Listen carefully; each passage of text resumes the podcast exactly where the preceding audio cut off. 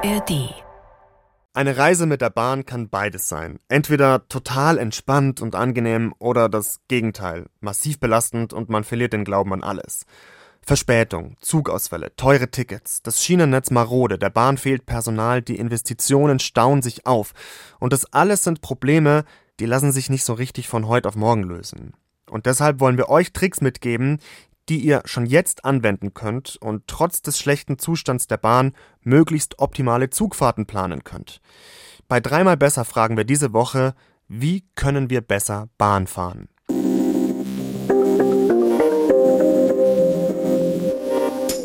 Zuerst schauen wir, wie ihr die besten und günstigsten Verbindungen innerhalb Deutschlands findet.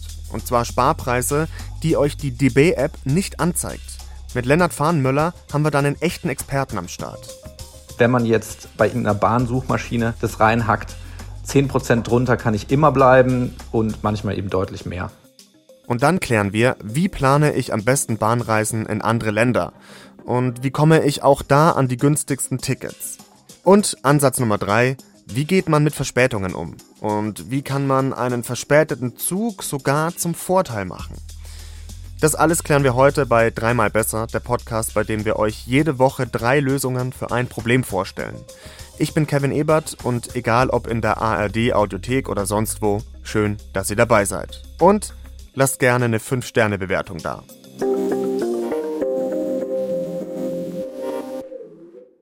Wir fangen an bei uns, Fernreisen innerhalb Deutschlands.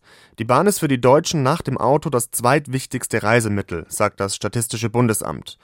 Und die Bahn selbst hat auch Zahlen dazu veröffentlicht. Im ersten Halbjahr 23 sind schon etwa 68 Millionen Menschen in Deutschland mit dem ICE oder dem IC verreist.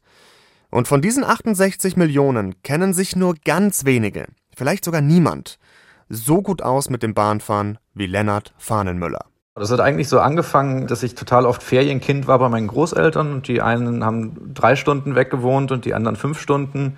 Und ich bin relativ früh in meiner Kindheit dann eigentlich ähm, da alleine Zug gefahren und äh, hatte die Begeisterung dafür und wie das so als Kind ist, man hat so ein intrinsisches Interesse daran, den Sachen auf den Grund zu gehen. Und aus dem Kind, das mehr wissen wollte, ist einer der Zugexperten Deutschlands geworden. Lennart kann aus dem Kopf fast alle Verbindungen zaubern, arbeitet als Unternehmensberater im Verkehrsbereich und schreibt für Blogs und andere Medien übers Zugfahren. Mit ihm haben wir für diese Folge gesprochen und er hat uns eben erklärt, wie man sich so eine Bahnreise am besten zusammenstellt. Also der erste Schritt ist sicherlich immer die Reiseauskunft der DB. Die ist richtig gut und die spuckt mir auch immer eine Verbindung aus. Und dann lohnt sich eigentlich schon mal da zu gucken, wo geht's denn eigentlich lang, welche Route befahre ich möglicherweise und dann von dort aus so ein bisschen weiter zu arbeiten. Als erstes kann ich mal schauen, wird mir da eigentlich ein Zug angezeigt, der nicht von der DB ist, zum Beispiel ein Flixtrain. Dann äh, kann ich natürlich auf die Homepage erstmal gehen und die Preise vergleichen.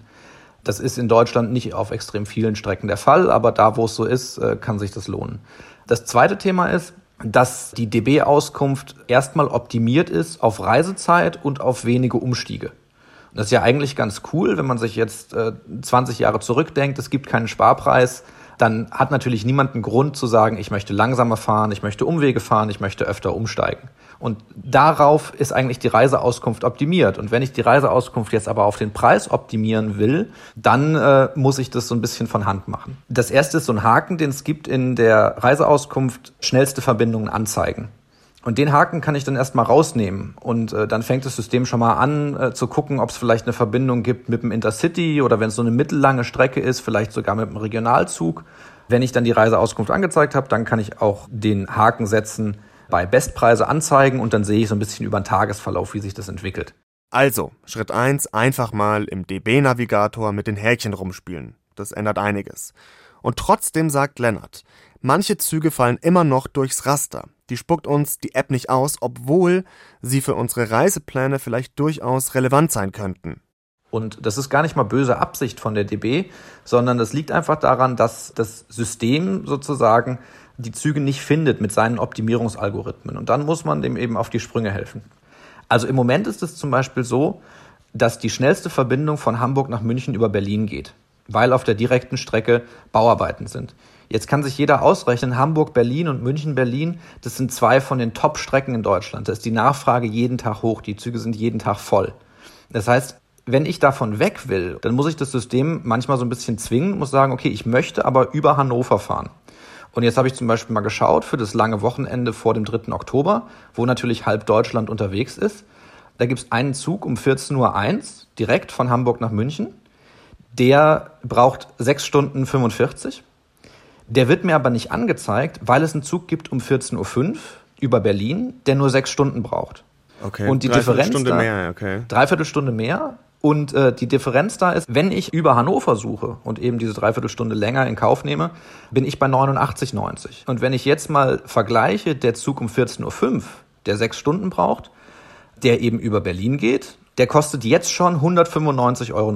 Wow. Über 100 Euro mehr für eine Dreiviertelstunde Zeitersparnis wäre das, ne? wenn man es mal so gegenrechnet. Wenn man es mal so gegenrechnet, genau. Jetzt gibt's noch andere Züge natürlich, eine Stunde früher, eine Stunde später, die die DB auch anzeigt, die günstiger sind, also die bei 99,90 Euro landen. Oder wenn ich später am Abend schaue, dann geht's auch nochmal äh, runter, bis auf 47,90 Euro. Aber eben in diesem Vergleich, wenn ich jetzt sage, ich möchte um 14 Uhr losfahren von Hamburg nach München, dann schafft die DB es nicht, mir den direkten Zug um 14.01 Uhr anzuzeigen, weil der Zug um 14.05 Uhr schneller ist und die DB im Hintergrund sozusagen davon ausgeht, naja, wer möchte denn vier Minuten früher fahren und 40 Minuten später da sein? Meine Prio ist auch, dass ich so schnell wie möglich ans Ziel komme. Und dafür zahle ich auch mal mehr. Aber über 100 Euro sparen für eine Dreiviertelstunde mehr Fahrt, ich glaube, den Deal würde ich schon machen.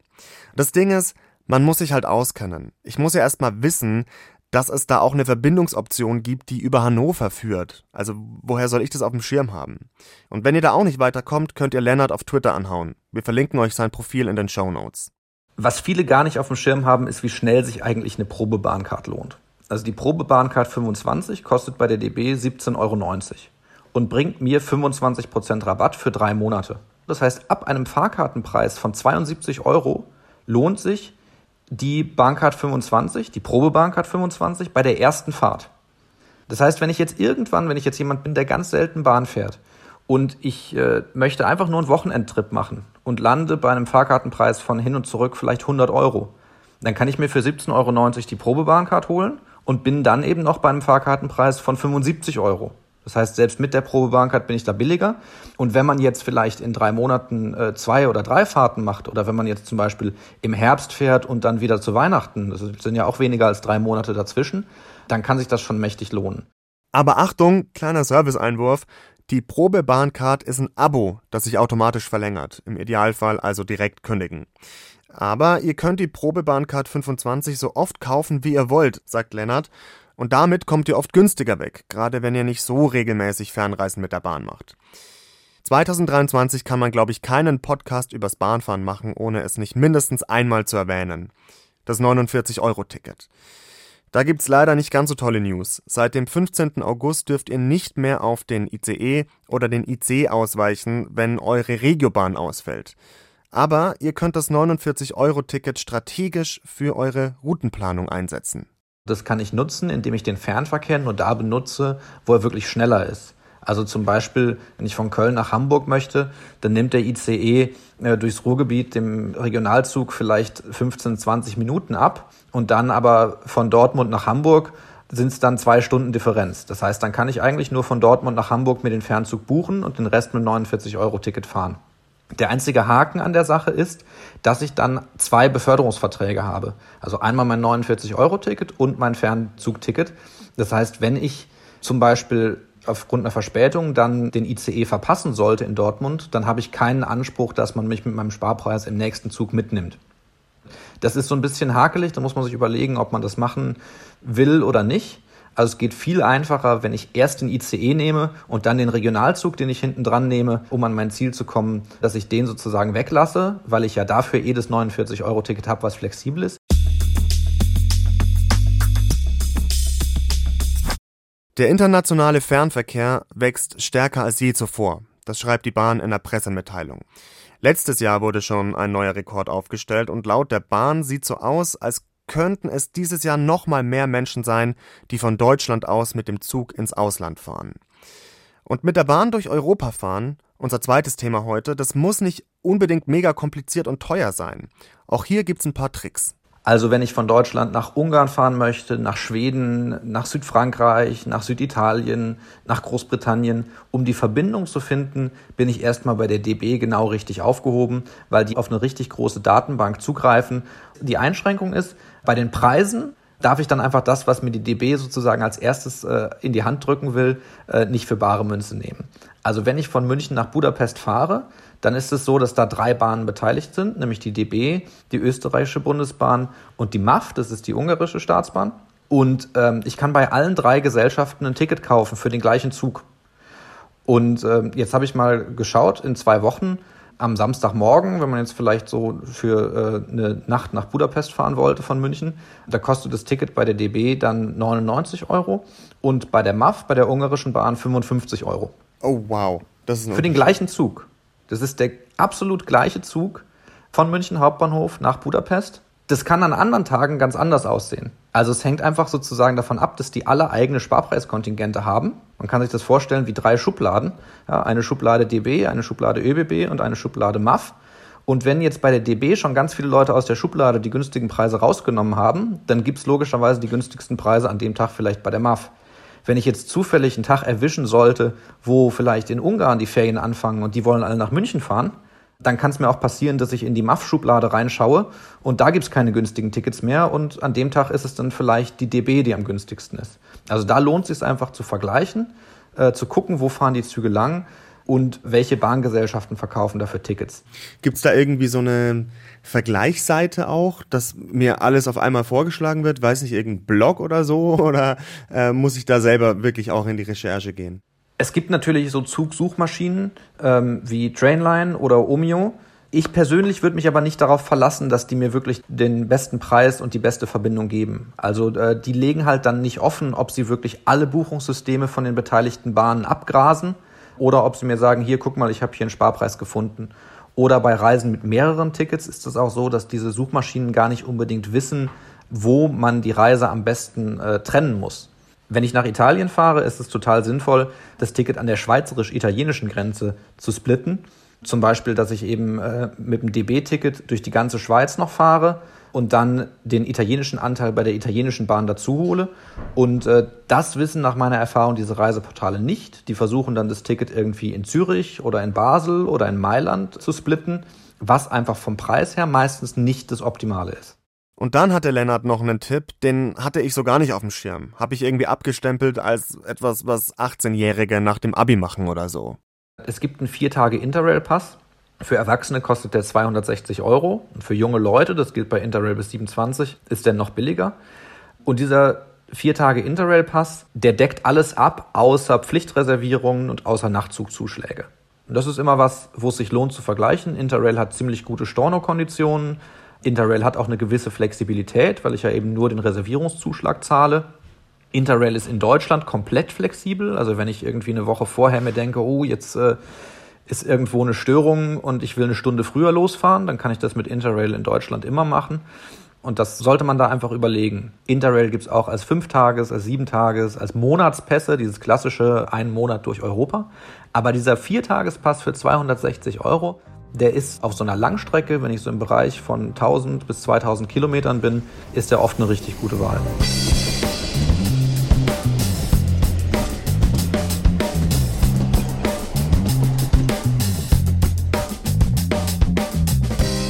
Lennart hat sie gerade schon mal kurz erwähnt. Nachtzüge. Mit das erste, woran ich denke, wenn ich Bahn und Ausland höre. Habe ich noch nie gemacht, will ich unbedingt mal machen und da bin ich nicht der Einzige. Nachtzüge erleben gerade einen richtigen Hype.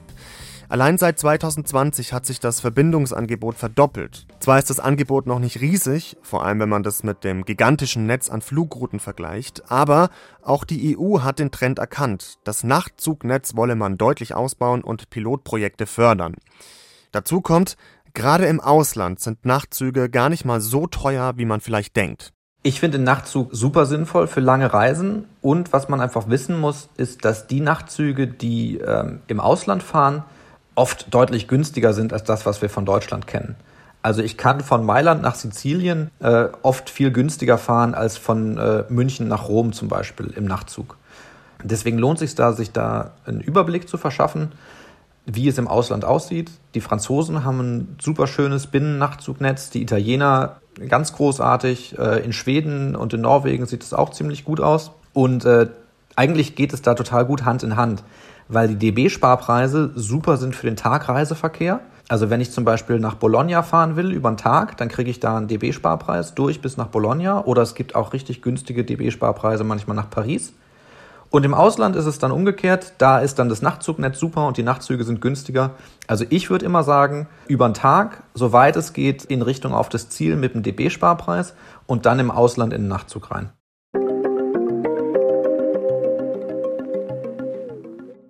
Die ganzen Spartipps, die Tricks fürs Ausland, die Hacks für die App, das bringt alles nichts, wenn der Zug nicht kommt. Oder so sehr zu spät kommt, dass der Anschlusszug dann schon weg ist. Und bei der Deutschen Bahn war es in letzter Zeit besonders schlimm mit der Unpünktlichkeit. Im ersten Halbjahr 2023 waren gerade mal zwei von drei Fernzügen in Deutschland pünktlich. Die Kollegen im Tagesschau-Podcast mal angenommen haben mal durchgespielt, was passieren müsste, damit alle Züge in Deutschland pünktlich wären. Wir haben euch die Folge in den Shownotes verlinkt. Aber wir klären die Frage, wie reist ihr trotz der Verspätungen entspannt und könnt das im Einzelfall vielleicht zu eurem Vorteil machen? Unser Ansatz Nummer drei. Lennart unterscheidet dabei zwei Reiseszenarien. Einmal habt ihr vielleicht mehrere Tickets, weil ihr mit den Tipps von ihm zum Beispiel eine günstige Kombi aus Sparpreis bei der Deutschen Bahn und ein Ticket für einen Nachtzug gekauft habt, sagen wir mal bei der italienischen Bahn. Unterschiedliche Unternehmen und damit bei Verspätung keine Transportgarantie und keine Fahrgastrechte. Wenn ich jetzt von Deutschland nach Bologna fahre und in Bologna in einen italienischen Nachtzug einsteige und wenn ich den verpasse, dann stehe ich einfach richtig blöd da. Und dagegen würde ich mich immer schützen, indem ich da wirklich, wirklich viel Luft einplane. Also ich plane immer eine richtig große Abendessenspause, nenne ich das immer, vor dem Nachtzug ein. Weil Nachtzug verpassen ist Mist. Wenn ja. ich in irgendeiner fremden Stadt stehe und mein Bett ja. ist vor einer Stunde ohne mich weggefahren und es ist am besten noch Haupturlaubszeit und es ist heiß und die Hotels sind voll, das will niemand haben. Und es ist jetzt zum Beispiel so, in Bologna fahren die Nachtzüge so um Mitternacht und der Direktzug aus München kommt um 20 Uhr an. Das sind einfach vier Stunden Luft. Das ist schon ein Brett. Da muss wirklich richtig was schiefgehen, dass diese vier Stunden nicht reichen. Ähm, das heißt, ich würde dann wirklich sagen, ich plane in Bologna ein richtig großes Abendessen ein, guck vielleicht, welcher Supermarkt lange offen hat und wo ich noch ein bisschen Getränke für die Nachtzugfahrt holen kann. Und wenn dann wirklich was schief geht, dann ähm, habe ich eben noch meinen Puffer. Anders ist es, wenn ich eine Reise zum Beispiel über die Deutsche Bahn buche, bei der ich umsteigen muss. Dann kommt alles aus einer Hand, der DB, und ich habe alles auf einem Ticket. Und da sagt Lennart. Dann bin ich bei Verspätungen persönlich immer maximal entspannt. Ah ja. Weil mir eigentlich nichts passieren kann. Also da muss sich einfach jeder klar sein, was die Fahrgastrechte sind. Die Fahrgastrechte sind bei einer Stunde 25% Rabatt, bei zwei Stunden 50% Rabatt. Wenn ich an dem Tag nicht mehr an mein Ziel komme, habe ich Anspruch auf ein Hotel. Wenn ich den letzten Regionalzug verpasse, dann habe ich Anspruch auf alternative Beförderung mit dem Taxi. Aber das sollte man einfach im Hinterkopf haben, dass wenn man auf einem Ticket unterwegs ist, egal ob Sparpreis, Flexpreis, äh, grenzüberschreitendes Ticket, dann hat man diese Ansprüche. Und damit lebt sich eigentlich schon viel entspannter. Das ist das eine. Ihr habt Rechte und Ansprüche. Soweit so gut. Wirklich spannend wird es jetzt. Ich sage nur Zugbindung aufgehoben. Das passiert, wenn euer Zug eine zu erwartende Verspätung von mindestens 20 Minuten hat. Und dann dürft ihr jede Alternativverbindung nehmen, die euch ans Ziel bringt. Und dann kann es sein, dass auf einmal ihr die Gewinner der ganzen Sache seid. Und das ist jetzt gerade bei Spartickets eigentlich total cool.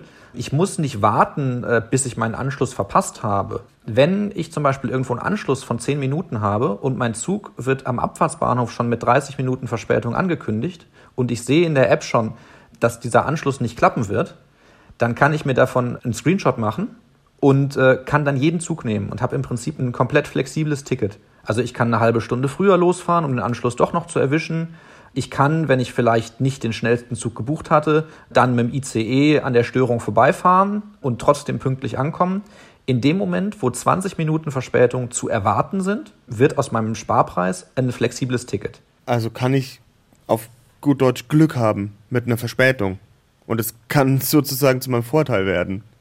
Ja, genau. Also wenn wir jetzt gerade über diese Spartipps gesprochen haben, dass ich sage, ja, jetzt fahre ich mal eine halbe oder dreiviertel Stunde länger und spare dafür Geld, in dem Moment, wo dann dieser Zug ausfällt, der eine Dreiviertelstunde länger fährt, na ja gut, dann nehme ich halt wieder den ganz schnellen. Weil ich dann ja ein flexibles Ticket bekommen habe, sozusagen. Gehst du so weit, dass du manchmal auf Verspätungen hoffst und das sogar so ein bisschen mit einplanst?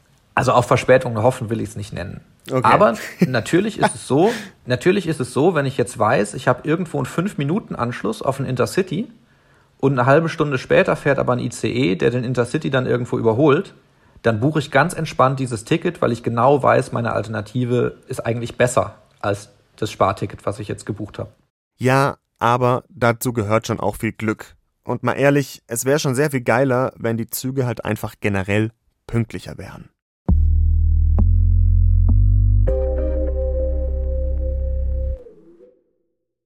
Ja, Bahnfahren kann nerven. Aber wir können es besser machen. Dank der Tipps von Lennart Fahnenmüller günstigere Tickets angeln und einen verspäteten Zug auch mal mit Gelassenheit nehmen.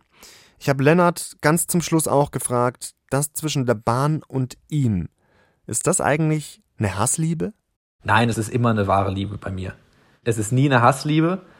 Warum? Weil die Alternativen einfach nicht besser sind ich habe keine Lust, äh, mit meinen Kleinkindern in einer Schlange vorm Flughafen-Check-In zu stehen.